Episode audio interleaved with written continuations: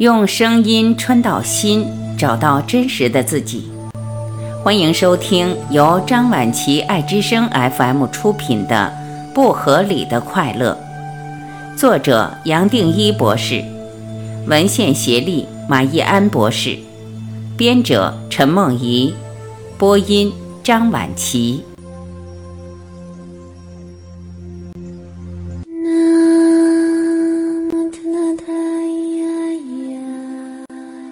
三，永恒快乐的基础。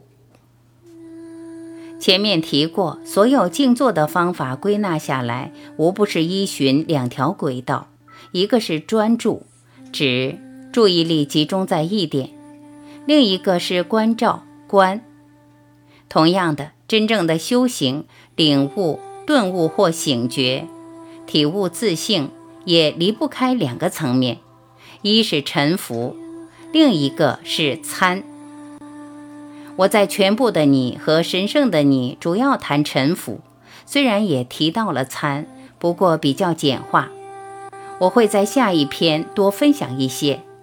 这两个方法都离不开同一个中心理念，也就是回到心或灵性看这个世界，自然会发现一切都是颠倒的，无色无形，本性空或在。远远大于物质的世界，两者不成比例。可惜的是，我们把物质的世界，也就是人生，当作一切，甚至我们对人生的体会完全出自于我的角度。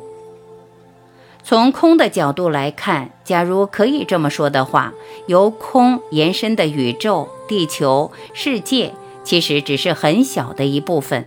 在背后能创生出一切的空，远远更大。这个背景是我们的本性，无法用人类脑限制的逻辑、二元对立的脑描述清楚，最多是用空或在来描述。这种本性，也就是我们的本质，每一个人都有，甚至每一个动物都有，连一朵花、一颗石头都有。人类和其他生命不同的地方是。除了同样的生命场之外，我们还有很发达的分别的头脑。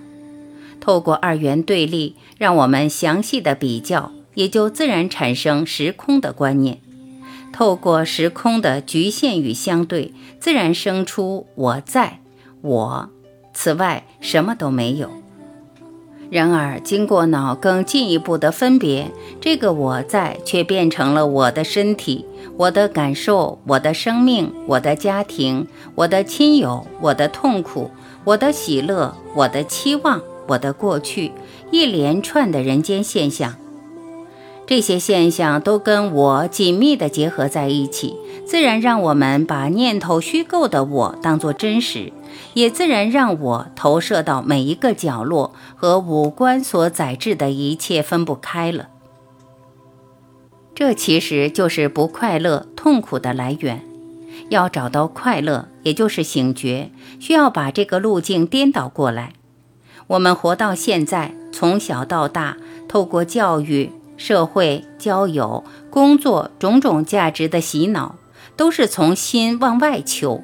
透过念头去抓世界，把包含了内在和外在的整体变成了只有外在，而且还不成比例。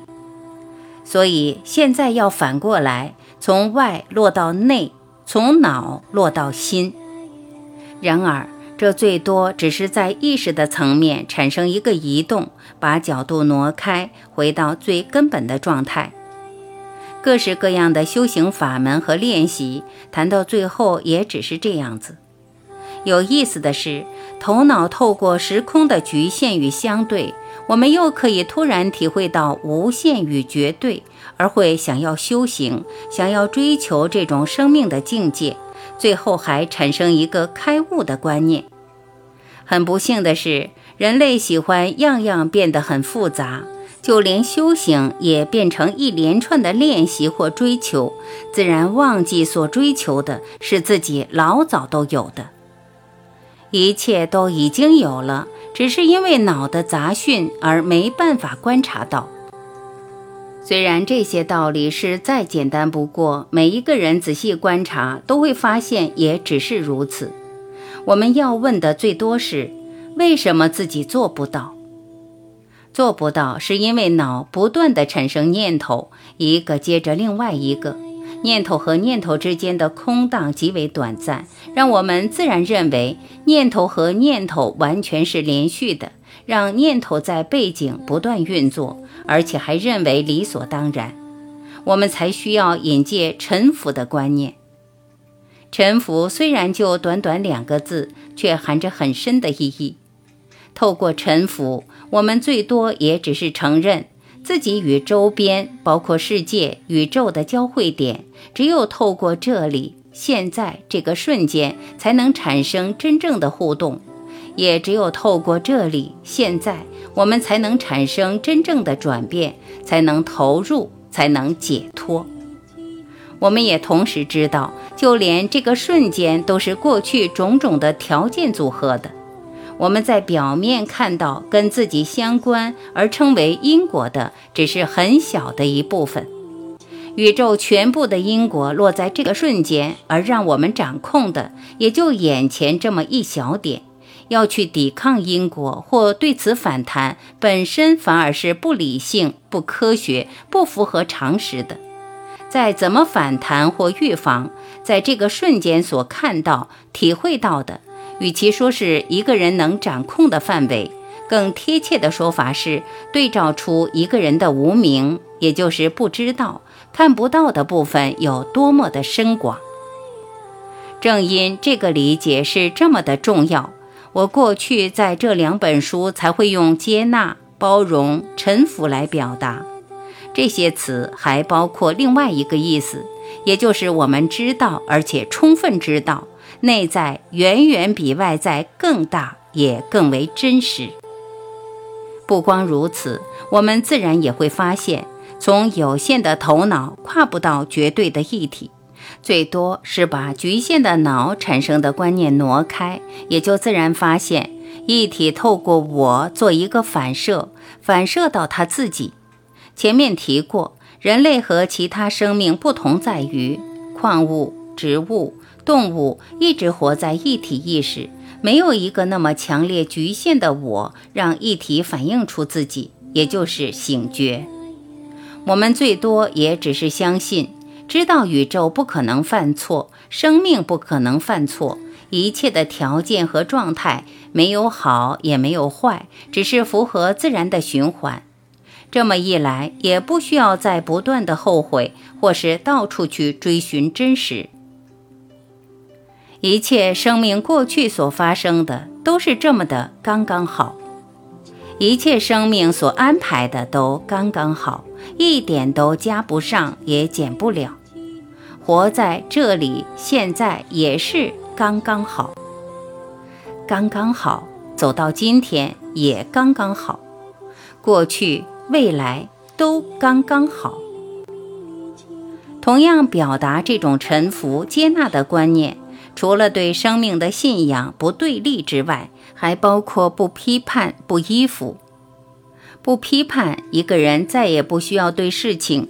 对别人有个人主观的判断，充分知道任何观点都离不开个人头脑的运作，本身还只是一个念想。站在整体，其实没有错或对，对错本身就是人类自己所创出来的二元对立。错和对的观念，也是人类最大的负荷，带给我们数不完的痛苦。